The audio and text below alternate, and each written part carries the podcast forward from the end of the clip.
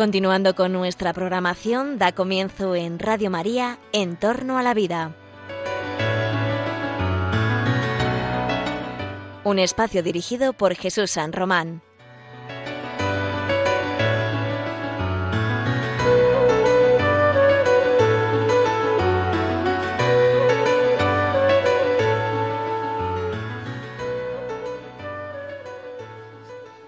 Buenas tardes, buenos días, queridos oyentes de Radio María. Os saluda un miércoles más en el programa En torno a la vida, José Carlos Avellán, que presenta y conduce este programa que te lleva a plantearte las cuestiones de la actualidad científica, de la actualidad de la investigación biomédica, desde un enfoque crítico, desde un enfoque que nos ayude a entender qué es lo que está pasando en la ciencia, qué es lo que está pasando en la biotecnología, en los avances científicos en general, desde una perspectiva ética, moral. De esto se ocupan los bioéticos, los bioeticistas, los que estudian y practican o practicamos esta ciencia de la bioética, intentando encontrar, pues precisamente, esos elementos críticos desde la racionalidad humana para ver si esos progresos científicos y tecnológicos se acompasan o no con un progreso verdaderamente humano. Se trata de que la ciencia nos fascina, la ciencia nos encanta, la medicina nos genera muchísimas esperanzas, pero también es verdad que la ciencia y la tecnología hay que manejarlas al servicio del ser humano. Este es el leitmotiv de este programa, traerte noticias, temáticas sobre esa relación entre la ética y el avance de las ciencias. Y hoy eh, el director del programa, el doctor Jesús San Román, y yo hemos eh, pensado que podríamos hablar de un aspecto que solamente hemos tocado en, en, algunos programas muy colateralmente y que tiene que ver precisamente con lo que la ciencia nos dice. Fijaos que cuando nos abrimos el periódico digital o en papel, los que todavía usan los periódicos de papel, ¿eh? cuando vemos las noticias en la televisión o cuando nos informamos por las redes y por los múltiples circuitos de información que hay, encontramos ah, noticias que tienen que ver con la medicina, que si ya hay una vacuna del COVID, que si ya hay determinado progreso médico para una enfermedad que está atenazando a la humanidad, que si tal científico ha dicho que ha conseguido clonar seres humanos y la comunicación que hacen los científicos, la comunicación que hacen las revistas y demás, eh, normalmente está sujeta a unos estándares, a unos controles y suele ser bastante rigurosa. Pero no pocas veces encontramos también fake news, noticias falsas o falsables o incluso errores de comunicación graves que inducen a la gente a creer cosas que no deberían creer. ¿Cuántas veces no nos hemos encontrado con que determinado científico o premio Nobel recogen unas palabras suyas o él mismo eh, anticipa unos resultados eh, todavía no suficientemente evidenciados o probados y resulta que genera en el público una expectativa no siempre verdadera. La ciencia, eh, tan importante es lo que hace la ciencia al servicio del ser humano, como también cómo va transmitiendo esos progresos, cómo se van comunicando. Pues hoy queremos hablar precisamente de eso. ¿Qué pasa con las fake news con las noticias o con las publicaciones que no tienen ese rigor. ¿Qué criterios deben seguir los eh, comunicadores y divulgadores científicos y los mismos científicos, por supuesto, al escribir, al publicar, al comunicar? ¿Se podría decir que es una falta de moralidad o de ética decir que ya tenemos un avance médico y resulta que todavía no está del todo probado y genera esa expectativa? ¿Qué consecuencias puede tener para la sociedad ese tipo de noticias? ¿Cuáles son los criterios, insisto, que deben regir en una sana, recta y ordenada comunicación de la ciencia? Pues de eso vamos a hablar con tres personas que saben mucho de ciencia y de escribir y de publicar y de comunicar cosas y noticias de, eh, ciencia. Para empezar, eh, como siempre, saludo a mi querido director, el doctor Jesús San Román, médico, estudioso de la bioética, profesor de la Universidad en Madrid Querido Jesús, buenas tardes. ¿Qué tal? ¿Cómo llevas las cosas pandémicas y demás? ¿Estás bien? ¿Estás feliz? Estoy bien, muy bien, muy, estupendamente. Muy buenos días a todos y encantado de estar aquí. Y bueno, como, como bien decías, pues al, al tran, tran ¿no? Poquito a poco, día a día con esta pandemia en medio de todo lo que hay, el doctor San sigue con sus clases, sigue con sus investigaciones, sigue ayudando en mil cosas y encima pues le tenemos aquí en Radio María dirigiendo un programa. Querido Jesús, muchas gracias por estar ahí.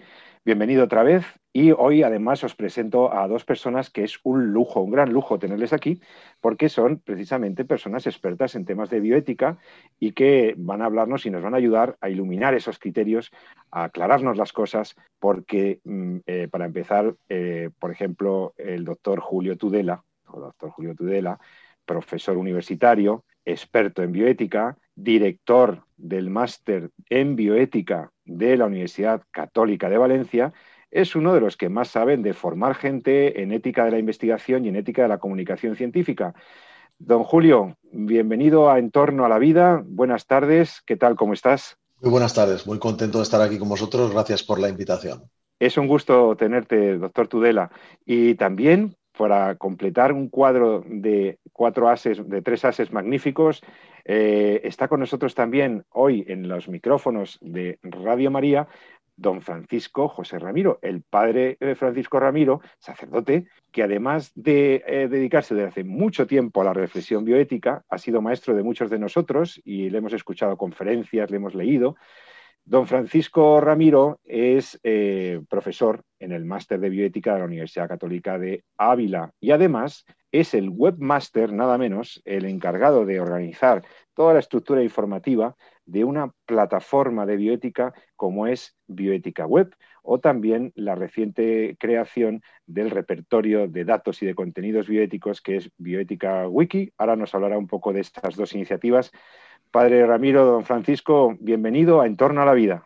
Muy buenos días, José Carlos, a ti y a todos los contertulios y a todos los que nos escuchan. Es un gusto poder estar con ustedes y poder dialogar en esta mañana eh, que al menos aquí es brillante, que espero que también lo sea en todas partes. Pues muy bien, pues muchas gracias. Pues con, estos expertos yo empiezo por preguntaros eh, algo. Vamos a partir, como, como decía Monseñor Esgrecia, Elio Esgrecia, eh, uno de los grandes maestros de la bioética eh, de base católica, de base cristiana. Monseñor Esgrecia, cuando difunde su, método triangular de análisis de los, de los hechos y de los casos, y él decía que había que partir de los hechos, del factum, que había que partir de los datos. Entonces, la primera pregunta es, queridos amigos, eh, cuando he dicho en el editorial, en la presentación, que hay fake news muy, muy, muy peligrosas en temas de comunicación médica y de comunicación científica, he exagerado. Eh, ¿Hay algún caso que os haya llamado la atención? Antes de ir a los criterios, vamos a los hechos. El que quiera eh, puede entrar. Sí, bueno, depende de cómo lo, a ver, depende de cómo lo planteemos, ¿no? Cuando hablamos de, o por lo menos es mi, eh, mi punto de vista, ¿no? Has comentado en la editorial desde la muchísimos campos de lo que es la difusión de la información científica, por así decirlo. ¿no? Está desde el campo de la investigación, que podemos hablar también durante un tiempo. De hecho, las últimas declaraciones de Helsinki, ya de, basadas un poquito en esos, esos puntos o esos, para que nuestros oyentes nos sigan, ¿no? esas guías ¿no? que sirven de base para la ética de la investigación clínica, ya incorporan. Esto no ha sido siempre así, sino ha sido desde las últimas revisiones, pues incorporan ya puntos que hablan específicamente de la difusión de la obligación que tienen los investigadores de difundir los resultados y hacerlo bien y responsabilizarse de ellos y hacerlo tanto si los resultados son buenos para su currículum como si no son tan, tan buenos o tan esperados, ¿no? Eso por un lado, ¿no? Pero por otro lado también está, yo creo que la responsabilidad cada vez mayor de los medios de comunicación. Quizá estamos en una sociedad que cada vez demanda más de salud, demanda más información eh, de avances científicos y médicos. Eh, yo creo que la experiencia que estamos viviendo ahora con la COVID-19 es muy clara de esto que estamos contando. Es decir, eh, no me atrevería a decir, pero ha habido temporadas en que prácticamente el 80-90% de lo que leíamos en los medios de comunicación tenía que ver con la salud desde el punto de vista médico, eh, hemos estado tratando de leer de debajo de las piedras ¿no? cualquier información que pudiera ser nueva y que nos permitiera eh, avanzar un poquito en, lo que era la lucha contra la enfermedad, la forma de entenderla o la manera de tratarla. Y, eh, aquí ha habido de todo, de todo en cuanto a, investigadores, en cuanto a difusión de noticias por parte de los medios de comunicación. Y luego la tercera, también que tiene que ver también mucho con los medios de comunicación, es como muchas cuestiones desde el punto de vista de salud y ética, eh, o de, si queréis, eh, lo que son las aspectos eh, de la bioética más clínica, ¿no? que tienen que ver mucho con, con, las personas, como hemos vivido este último año, estos últimos años, el tema de la eutanasia, pues también se transmiten o se difunden de una forma muy peculiar, a veces más que rigurosa, más parece bien orientada hacia la presentación de una ideología ¿no? o de un concepto de, persona. ¿no? Entonces, son como los tres, si quieres, ¿no? quizá para ir centrando de lo que podríamos hablar, ¿no? esos tres enfoques, ¿no? lo que es la, difusión de la investigación propiamente dicha eh, y la, divulgación de valores bioéticos, pues sería el, punto de tenerse, o la divulgación desde de aspectos sanitarios o aspectos de la salud al ciudadano en general. Don Francisco. Sí, muy bien. No, a mí me parece que en este tema hay dos, hay dos eh, fuentes de información. La fuente de información que son los profesionales médicos, los profesionales sanitarios, también estarían bioquímicos o biólogos, diversas, diversos investigadores que eh, eh, tienen dos aspectos también que deberían cuidar. Uno, el ser honestos en los resultados de su investigación. Ya Jesús ha mencionado eh, los peligros que hay de, no dar buena información, no transmitir buena información. Esto Julio puede recordar diversos casos de diversas revistas que han publicado en el Observatorio de Bioética. Eh, y por otra parte, que no sean éticas las propias investigaciones que hacen. Sí, son honestos, dicen la verdad, dicen los resultados, son resultados correctos, anuncian si tienen compromisos con determinadas empresas, pero el contenido de sus investigaciones no es, no es válido. Voy a citar, por ejemplo, un caso antiguo, quizá Julio puede mencionar casos mucho más recientes, fue cuando eh, un famoso investigador de la Universidad de Elche, en la época de las células madre embrionarias, eh, creó falsas expectativas a muchos enfermos diabéticos, asegurándoles que con la investigación que le estaba llevando a cabo se iban a poder curar de su enfermedad. Entró en contacto con las asociaciones de enfermos de diabetes, eh, los utilizó para que defendiesen su tipo de investigación, que en ese momento estaba prohibido en España, después ya se aceptó eh, y ha pasado el tiempo, han pasado unos cuantos años, quizá 15 años, y ¿qué resultado de las investigaciones? Totalmente falso. Fue una información falsa, se crearon expectativas falsas, todo por una falta quizá de de verdad, vamos a decir, en lo que él estaba publicando. El otro, la otra área son los divulgadores, investigadores que divulgan mal, que divulgan eh, mentirosamente, voy a no llamar fake news, fake news, sino mentiras, o eh, periodistas que recogen informaciones y las transmiten de una forma falsa en algunos casos y en otros casos superficial, que por tanto producen confusión. Bien, esto es lo que me parece a mí que son casos que hay que tener en cuenta. Pues luego veremos qué intereses puede haber detrás, aparte de la impericia o de la falta de, rigor eh, periodístico, de ética profesional, puede haber en, algunos casos. Pero, eh, Julio, doctor Tudela, eh, ¿algún otro caso que te haya llamado la atención y, que, y que te haya hecho reflexionar sobre esto? Yo destacaría tres factores muy importantes a la hora de vigilar la eticidad, la ética, la rectitud, la veracidad y la utilidad. ¿eh? Son conceptos que van ligados. La ética, la veracidad y la utilidad de las publicaciones, específicamente del tema que nos atañe hoy, que es de las publicaciones científicas. Si nos metemos en el campo periodístico, nos podemos perder. ¿eh? Pero eh, cuando hablamos de la ciencia y hay una sensibilización de la población precisamente por la crisis pandémica que estamos viviendo, hay tres fenómenos fundamentales que afectan a la, a la, eticidad, a la veracidad y a la utilidad de las publicaciones científicas. Primero os quería decir que aquella frase, creo que de Klapman del siglo pasado, que dijo, la ciencia que no se publica no existe. ¿eh? Es decir, publicar o morir, era la frase. O se publica o es como si no hubieras hecho nada. Es decir, la ciencia, la ciencia en general, necesita el soporte de la publicación. Es decir, que aquellos avances, aquellos descubrimientos, aquellas mejoras que los científicos aportan a la humanidad tienen que darse a conocer y tienen, por lo tanto, que utilizar vehículos de comunicación. Entonces, ese es un primer factor muy importante, la necesidad que tenemos de la publicación científica para que los avances científicos se conozcan. Esto está muy bien. Pero hoy nos encontramos con un aluvión de información científica, una saturación. Tenemos todos una sobresaturación. Yo a mucha gente le digo, no veas tanto telediario, no escuches tanto dato, no leas tanto dato, porque la sobresaturación informativa no es buena. ¿eh? Y además, la abundancia, la sobreabundancia de información científica hace muy difícil el contrastar esta información. Es decir, al gran aluvión de información científica que estamos asistiendo todos los días, se publican cientos de trabajos relacionados con la COVID, cientos. ¿eh? Es muy difícil con esta densidad de información científica que podamos establecer criterios de detección de fraude, de detección de mala praxis o de comprobación de que los datos que se publican son ciertos o no. Por tanto, primer factor distorsionante o distorsionador sería la, eh, la excesiva cantidad de información que está vertiéndose a los canales de difusión.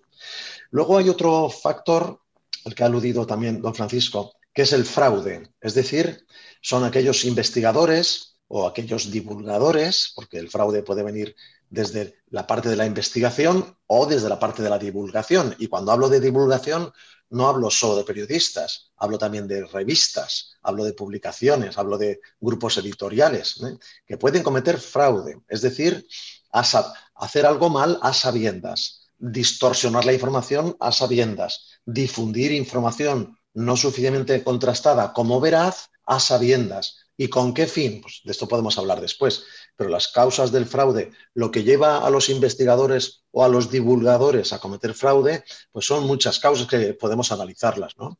Pero que al final eh, andan todas alrededor de la codicia, del, deseo de promoción personal, de ser el primero en revelar algo, de ganar publicidad, etcétera. Luego lo veremos, podemos ver, ¿no?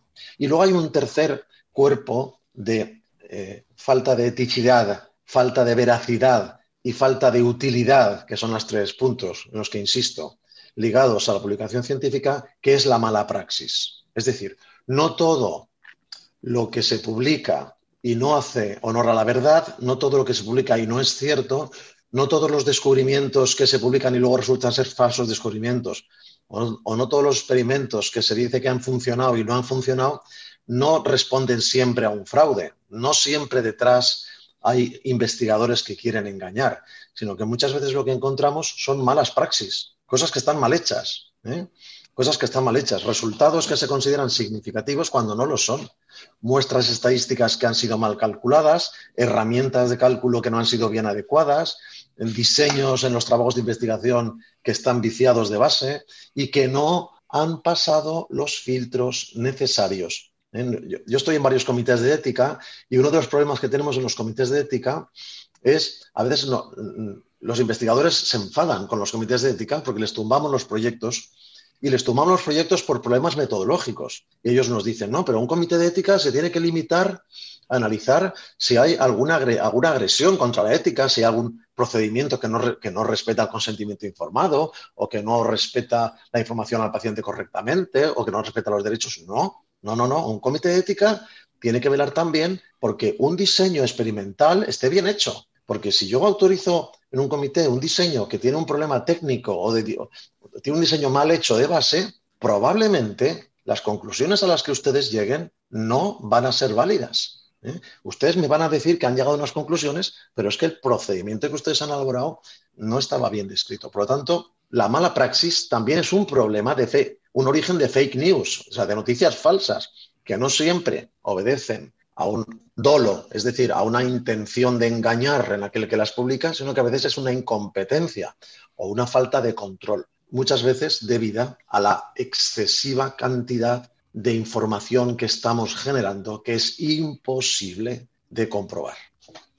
Y entonces has dicho, eh, el doctor Tudela ha dicho dos cosas que me han llamado poderosamente la atención. Eh, bueno, estoy completamente de acuerdo con todo, pero me surge una pregunta. ¿Por qué alguien maliciosamente, a sabiendas, como, como decías, eh, podría permitir o lanzar una publicación eh, falsa, no ya, no ya por impericia o por negligencia profesional en el diseño tal, sino porque ¿qué, está, qué tipo de presiones o qué tipo de circunstancias externas o internas, o del propio investigador o del entorno, podrían llevar a alguien a, bueno, a dejar escapar una noticia que eh, adelanta, por ejemplo, resultados que no, no, están suficientemente probados o que adelanta como resuelto un problema médico que en realidad le queda muchísimo para poder ser dado a la opinión pública como tal.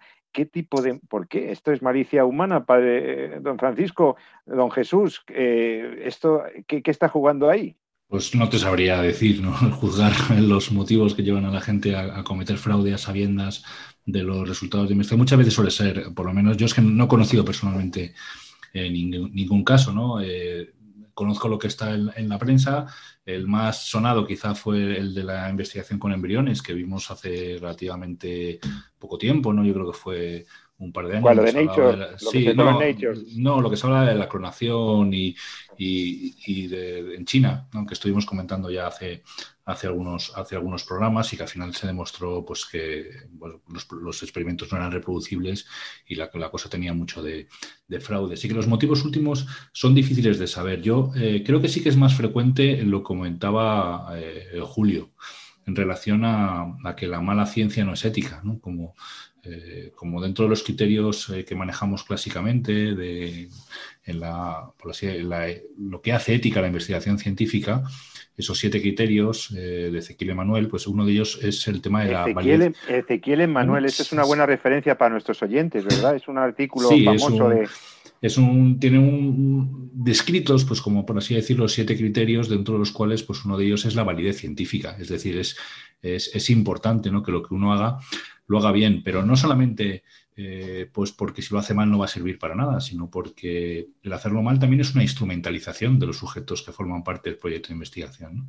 Es decir, si yo eh, puedo llegar a conclusiones con 300 eh, sujetos, no tengo por qué reclutar 500. Si la muestra y hacer pasar por el proyecto de investigación a 500 personas, si la propia el propio diseño me dice que con 300 son suficientes y a la inversa, ¿no? Si necesito 300, eh, no puedo reclutar 100, sabiendo que eh, no voy a llegar a ninguna conclusión porque metodológicamente ese proyecto eh, no va a ser suficiente para sacar conclusiones. Entonces me ha parecido muy, muy, muy interesante y me, alegra que lo diga gente del comité ético, el hecho de que se defienda la metodología de un proyecto de investigación, no solamente por el tema de, los resultados, sino eh, por el respeto a los participantes, que a los sujetos que participan en, el propio proyecto y, por supuesto, al tema de la justicia social, ¿no?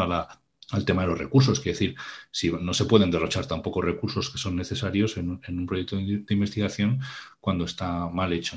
Entonces, eh, muy interesante, no solamente es consentimiento informado, ¿no? como dice Julio, no solamente es eh, el respeto al sujeto, así decir, equilibrar bien los riesgos y beneficios, sino hacer un buen proyecto, diseñar y luego ser también, eh, tener también un buen equipo detrás, ¿no? Es decir, no todo el mundo puede investigar cualquier cosa, que como decimos a veces también en, los, en, la evaluación de proyectos, ¿no? Es decir, en fin y al cabo, siempre hay que referirse a que el sujeto que participa en un proyecto de investigación está prestando su vulnerabilidad, su enfermedad, ¿eh? para que la ciencia pueda avanzar. ¿no? Y nosotros como investigadores somos responsables en ese sentido de, ese propio sujeto y por tanto el proyecto tiene que estar bien hecho, bien defendido y bien ejecutado. Entonces, eso es un aspecto que yo creo que es fundamental. Respecto a la publicación de los eh, resultados, pues aquí depende. ¿no? Eh, es verdad que desde el punto de vista técnico cada vez es más difícil que te publique en una revista que tenga mínimamente impacto algo que está mal hecho.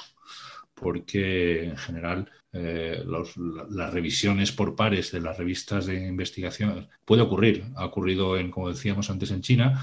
Eh, cuando el investigador se empeña en falsear los resultados, pues puede colar, ¿no? Pero lo normal es que, en principio, lo que se publica tenga unos ciertos visos de, de, que al fin y al cabo lo que se dice que se ha hecho es lo que se ha hecho. ¿no?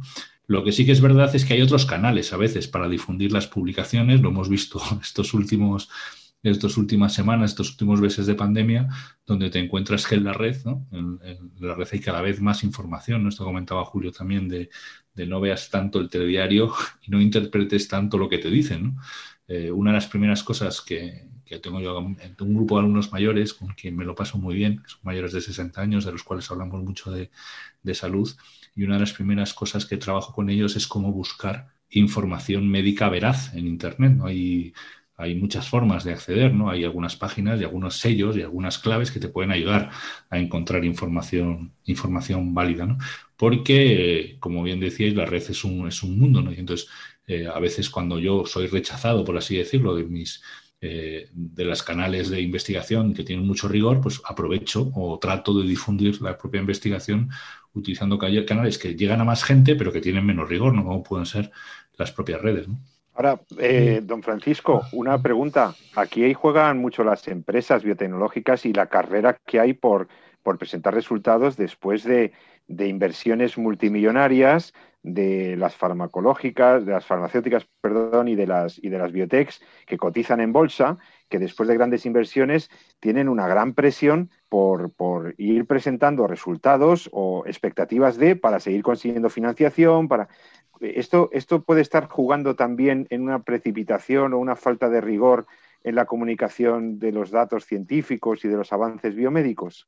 Bueno, yo eh, entiendo que evidentemente hay una presión, eso no hay que negar. Las empresas tienen como objetivo eh, alcanzar unos beneficios y debería partir, parto de que los que gobiernan esas empresas pues son honestos y buscan resultados adecuados y por tanto también en la comunicación de los resultados eh, dicen la verdad.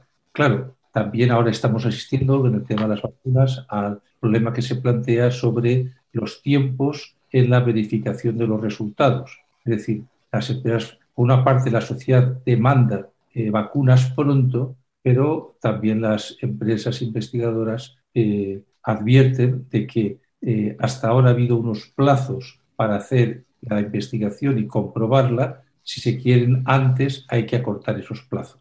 Lógicamente, a las empresas les interesa acortar esos plazos porque serían primeros en vender, eh, pero también tienen que protegerse, vamos a decir, de los efectos no previstos que puedan suceder. A nosotros nos gustaría que, me refiero al público en general, tener pronto vacunas que fuesen baratas y que no tuviesen efectos nocivos desconocidos. Bueno, son equilibrios que sí, las empresas eh, hablan e informan con transparencia. Ha estado todo el tema de la vacuna de origen ruso o de fuentes rusas. Si las empresas informan de una forma transparente, si los gobiernos también eh, toman las decisiones de una forma transparente, es decir, no esta empresa por encima de esta por unos intereses económicos, sino por los resultados. Y advierten de que puede haber eh, puede haber efectos no conocidos. Bueno, es una, decir, se trata de que todos seamos un poco más honestos eh, eh, y esto habría que no perderlo de vista, ¿no? Y después vienen unos equilibrios de tiempos y de prudencia, ¿no? Cada uno, y después está, hay un artículo muy interesante de Fermín González Melado que, que plantea el tema en concreto. Y bueno, eh, ¿qué es más importante? ¿Que los gobiernos tomen decisiones obligatorias respecto a las vacunas o que respeten la autonomía de las personas que tomen sus decisiones convenientemente informados? Este es un tema que, en fin, daría para otro programa. Pero el tema del respeto a la autonomía de las personas, siempre que se les dé información. Estás escuchando Radio María, estás escuchando el programa En torno a la vida. Estamos hablando sobre los límites éticos de la investigación científica y biomédica y en particular de los criterios y de los, eh, eh, bueno, de los registros que tiene que haber para la comunicación de los datos de la ciencia. Cuando los médicos, cuando los investigadores llegan a avanzar cosas, tienen que comunicarlo. Hay una necesidad de comunicar y por lo tanto necesitamos que esa comunicación sea veraz, que esa comunicación sea ética y sea útil. Estamos eh, charlando con el doctor Jesús San Román, con el doctor Julio Tudela y con, don Francisco Ramiro. Em, vamos a seguir hablando de este tema porque yo tengo dos preguntas para, para los contertulios que me acompañan. Eh, hemos hablado sobre la información que se divulga y, algunas de las causas que llevan a que esa información no sea correcta, o sea falsaria o falsable o, imprecisa al menos, ¿no? Pero yo les quiero preguntar, ¿y entonces cómo se podría eh, controlar eh, ¿Qué, controles puede haber sobre la información y la comunicación científica? ¿Alguien, eh, eh, ¿Alguien puede ejecutar un control previo o siquiera posterior y evaluar responsabilidades por las cosas que a veces dicen incluso organizaciones, organizaciones médicas, organizaciones científicas sobre cosas eh? y luego los ciudadanos nos vemos inermes con una mentira que ha perdurado lo que sea?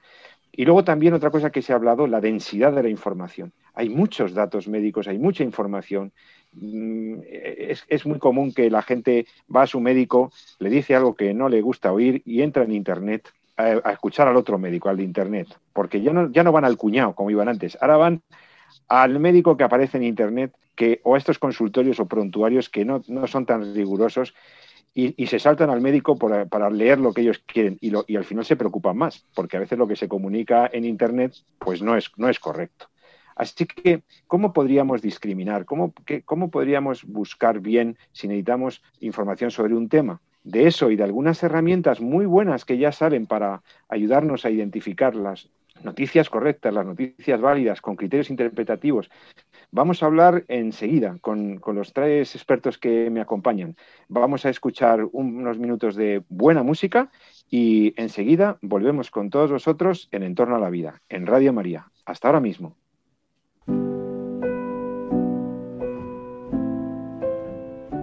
Trace des chemins qui n'attendent que toi. À toi l'enfant qui vient, je précède tes pas. Je murmure ton nom dans le souffle de ma voix. Je t'offrirai le monde, toi, que je ne connais pas. Je t'ouvre grand mon cœur, comme on ouvre ses mains. Je t'espère des bonheurs aussi grands que les miens. Demain, c'est toi.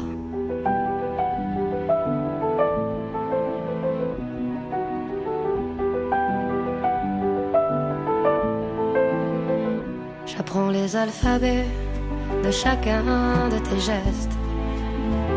Je te chante mes rêves d'espace et de Far West. Je veux pour toi l'amour, le rare et le précieux, toute la beauté du monde, à portée de tes yeux, les poings chauffés à blanc. Je forge pour demain des bonheurs que je souhaite, si grands que les miens. Demain, c'est toi.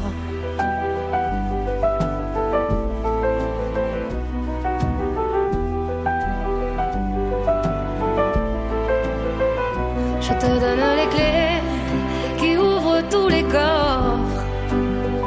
Je pulvérise les murs des prisons que l'on t'offre.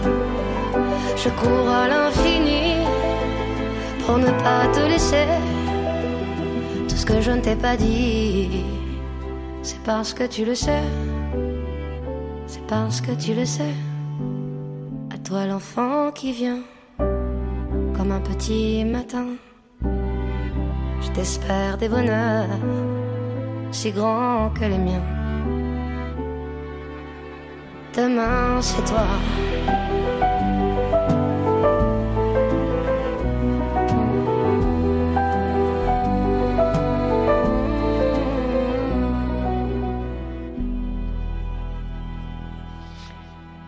Estamos de vuelta con todos vosotros en Entorno a la Vida, el programa de Radio María que se ocupa de los límites éticos de la ciencia, de la investigación biotecnológica, límites éticos que son tan importantes, como por ejemplo en lo que estamos hablando hoy con la comunicación, las publicaciones de los artículos científicos, de las noticias médicas que tanto nos importan, porque lo mismo nos dicen una cosa, nos genera una enorme ilusión y esperanza, y luego resulta que es muy frustrante comprobar que aquel artículo o aquel proyecto era una fake y era una noticia falsa.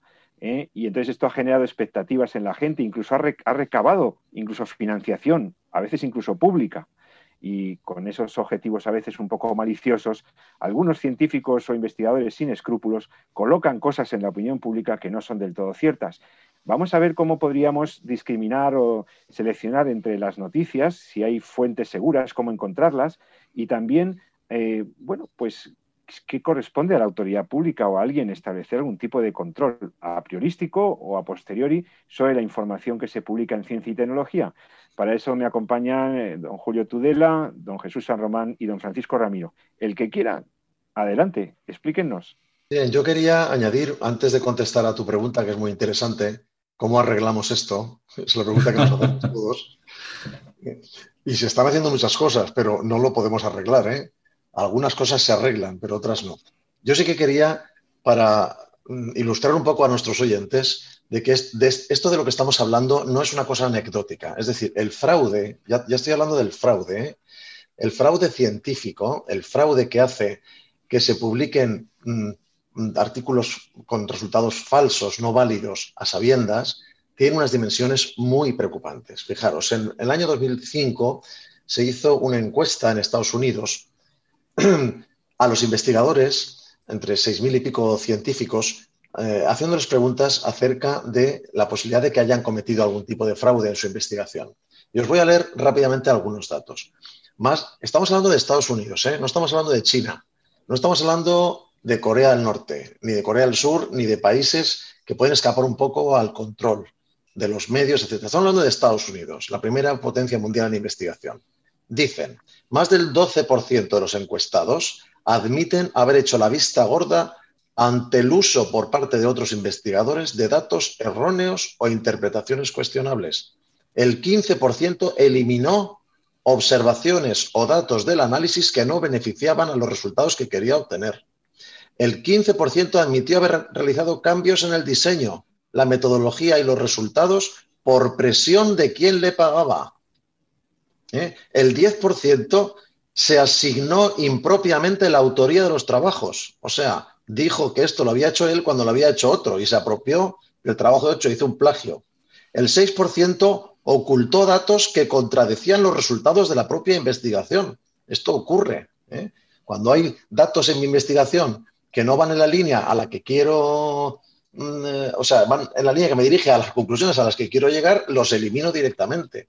El 6%, el, el 0,3, solo el 0,3%, solo el 0,3% reconoció haber falsificado datos. ¿no?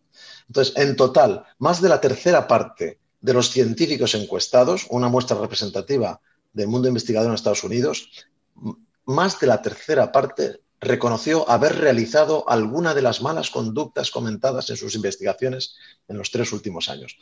Esto es una cifra enorme. La cantidad de trabajos que se están eh, retirando y retractando de las publicaciones en PubMed, tengo aquí otro dato, en PubMed, por ejemplo, que es el PubMed es una base de datos que recoge los artículos mm, mm, publicados en mejores medios durante, o sea, eh, eh, los indexa para que los investigadores tengan acceso en una única base de datos, artículos que han pasado filtros muy serios de control de, de calidad. Bueno, pues en 10 años, entre el año 2000 y el 2010, se han retractado. Retractado significa, esto se publicó como cierto, luego nos hemos dado cuenta de que no, y entonces decimos que aquello que decíamos que sí resulta que es que no. ¿eh? O sea que no hagan caso de aquello que publicamos porque no era verdad. Eso es retractar un artículo. Entre 2000 y 2010 en PubMed se han retractado 742 artículos en lengua inglesa por fraude científico. No, ya no incluyo aquí las malas praxis, o sea, las cosas que no están finas hechas, que no están bien. No, no, me refiero al fraude científico. 742 de PubMed. No estoy hablando del periódico de tu barrio.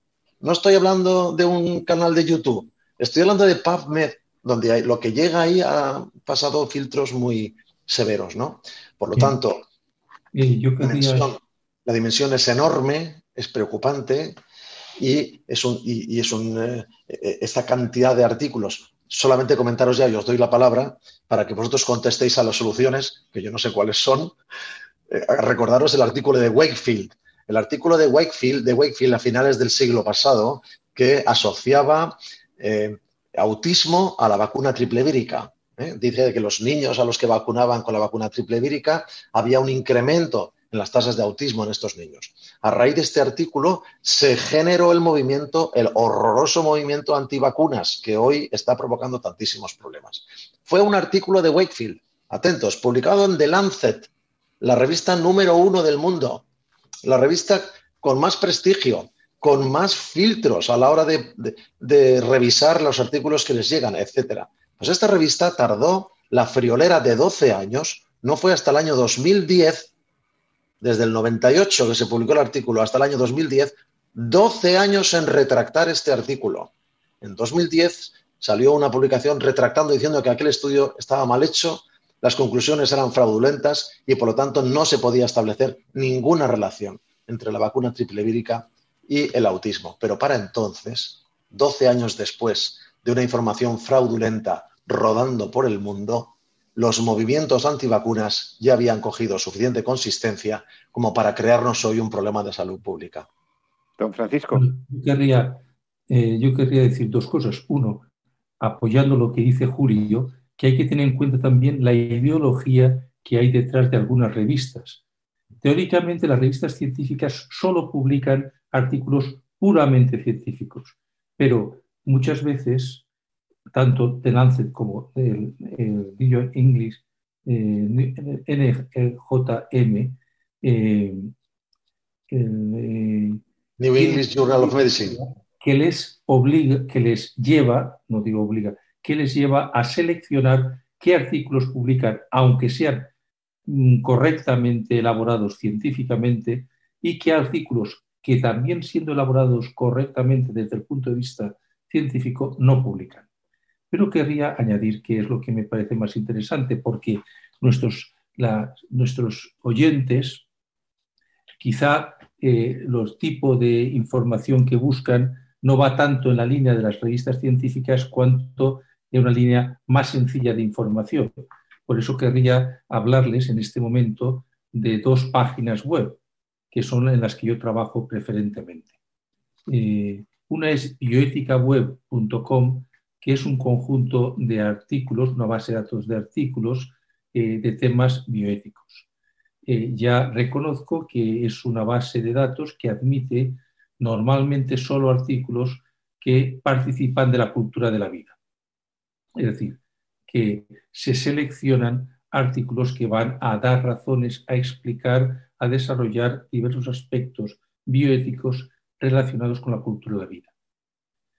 Bioética Web, lo digo para que los oyentes la busquen, si no la conocen todavía, Bioética Web es una magnífica fuente de información segura, fiable con buena orientación en temas de bioética, así que lo usamos muchísimo los profesores, los investigadores, los divulgadores. Es una fuente muy segura, bioética web, con un montón de información de los temas de la bioética. Y la otra, eh, Francisco. es una enciclopedia de bioética, que es al modo de bioética, al modo de Wikipedia, pues es bioética wiki. Bioética wiki, bioética wiki, también para que la busquen. Ahí es una enciclopedia, por tanto no hay muchos artículos sobre un tema, sino se tratan los temas o las voces y se tratan de una forma sencilla, resumida, contemplando el estado de la cuestión y también los diversos argumentos que hay para tomar unas decisiones u otras. En ese sentido, no están las voces, recogen los diversos planteamientos sobre los temas bioéticos que hay, aunque también recogen los planteamientos que hacen la Iglesia Católica o los judíos o los musulmanes sobre esos mismos temas. En ese sentido, es una enciclopedia neutral, podríamos decir, pero que recoge todas las voces. No solamente lo que ocurre a veces con, en concreto con Wikipedia, que solo recoge algunas voces, algunos planteamientos respecto a algunas voces. Me parece muy interesante, agradezco Francisco. Sí, perdón. No, no, no. Ahí recogemos todos los planteamientos para que cada uno lo lea de una forma sencilla, forme su opinión, forme su criterio y después razones simplemente.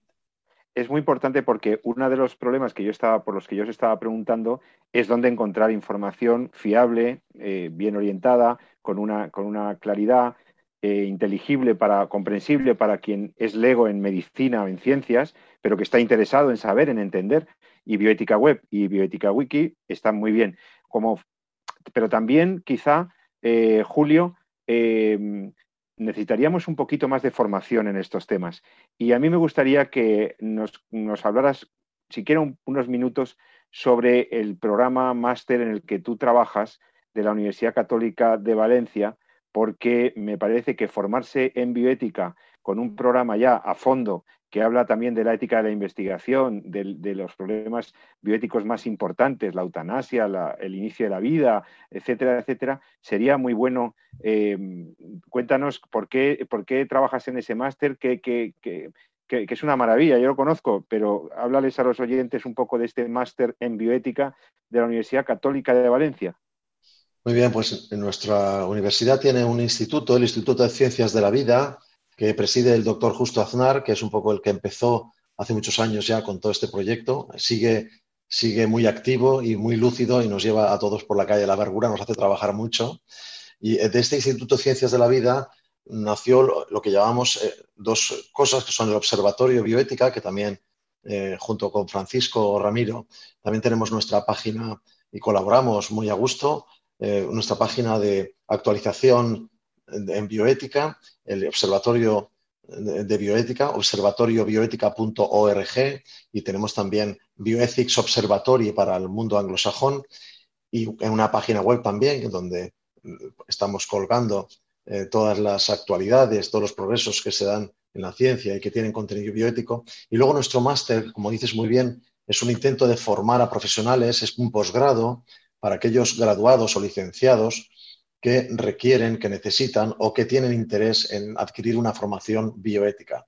La formación bioética eh, es cada vez más urgente por dos motivos. Primero, por el avance vertiginoso de la producción científica, que es mucho más rápido que el avance en la formación ética. Es decir, tenemos gente muy preparada para investigar, muy preparada para encontrar, para descubrir, para diseñar, pero con muy poca preparación ética. Y esto genera una tensión de riesgo enorme, que es que aquello que parecía un progreso científico puede volverse contra el propio ser humano. No todo lo novedoso supone un progreso. Esto es muy importante que nuestros oyentes lo, interioricen. No toda novedad supone un progreso. ¿eh? A veces parece que todo lo nuevo es mejor y que por ser nuevo ya hay que darle la validez. No es así.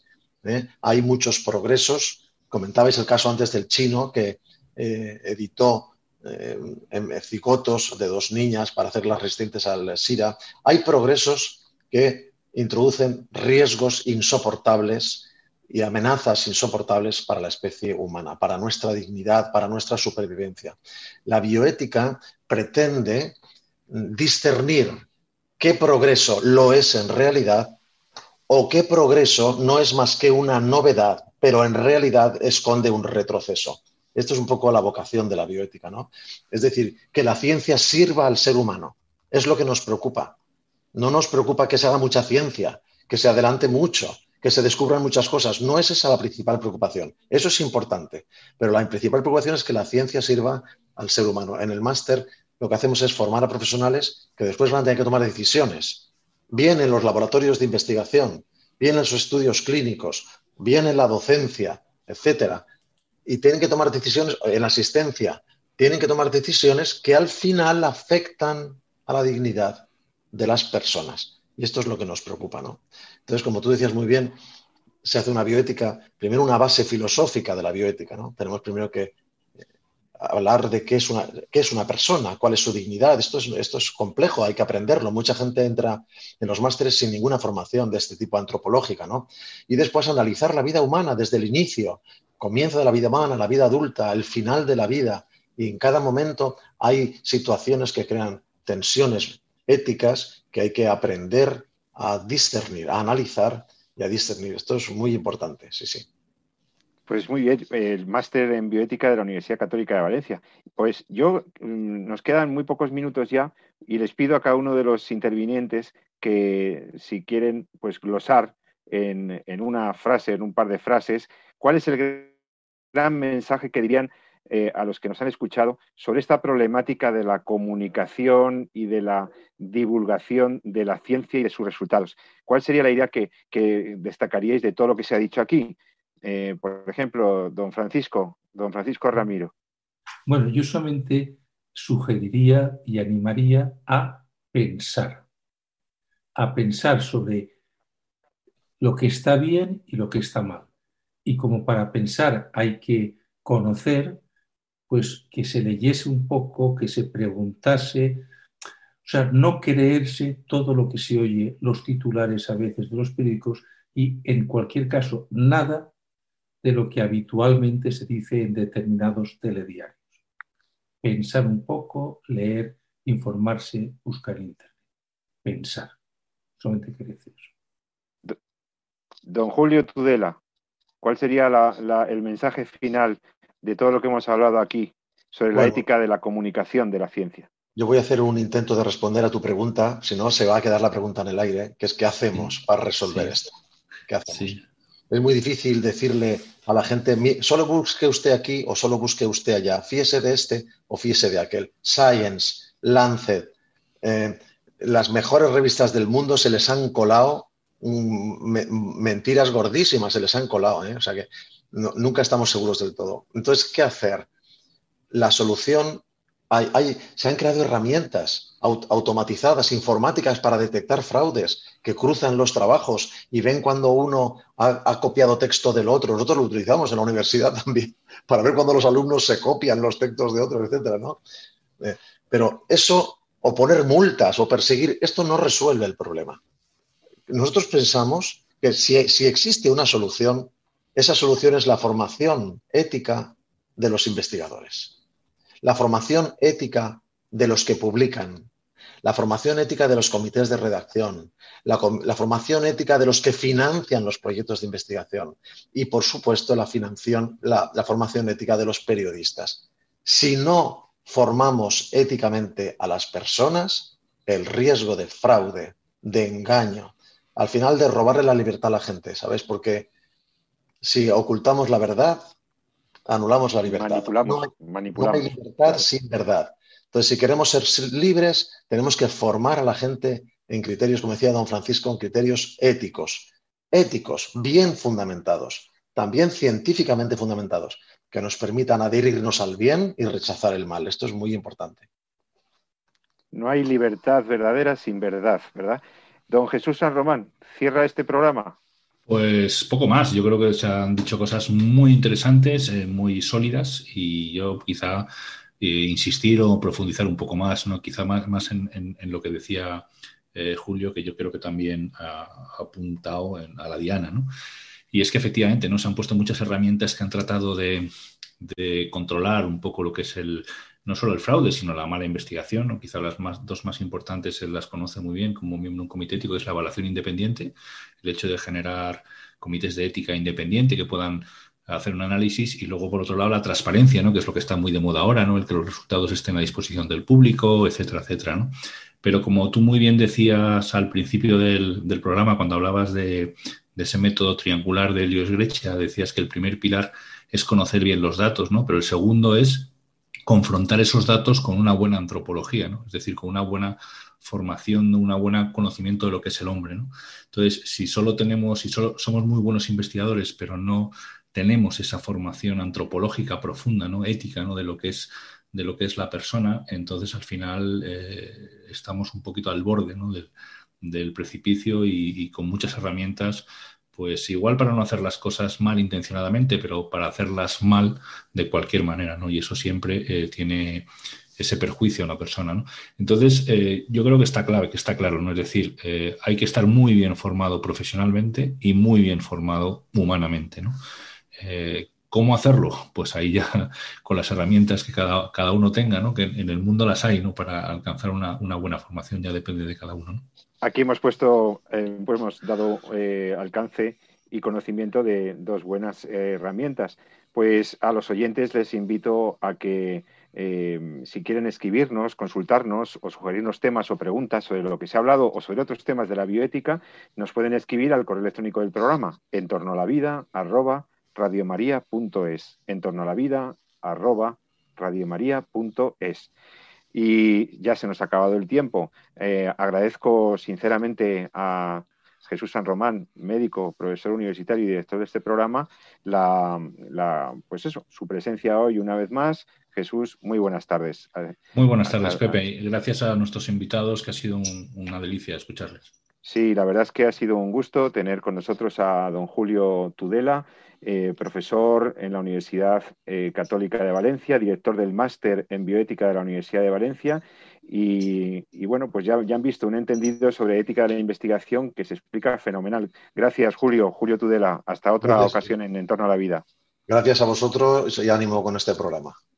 Y muchas gracias también a don Francisco Ramiro, que es, eh, además de profesor universitario de bioética y formador de muchos de nosotros, realmente es ahora mismo el webmaster, el responsable de dos herramientas que hemos también eh, presentado aquí a los que no la conocierais, Bioética Web y Bioética Wiki, dos fuentes maravillosas de información segura y fiable, muy bien elaborada por el equipo que dirige don Francisco Ramiro. Gracias, don Francisco. Hasta otra ocasión. Muchas gracias a vosotros y también a todos los oyentes por haber estado presentes en esta mañana.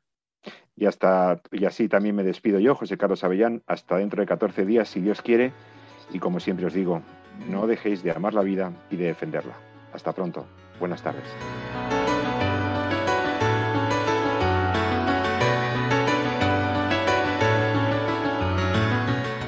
Finaliza así en Radio María, En torno a la vida. Un programa dirigido por Jesús San Román.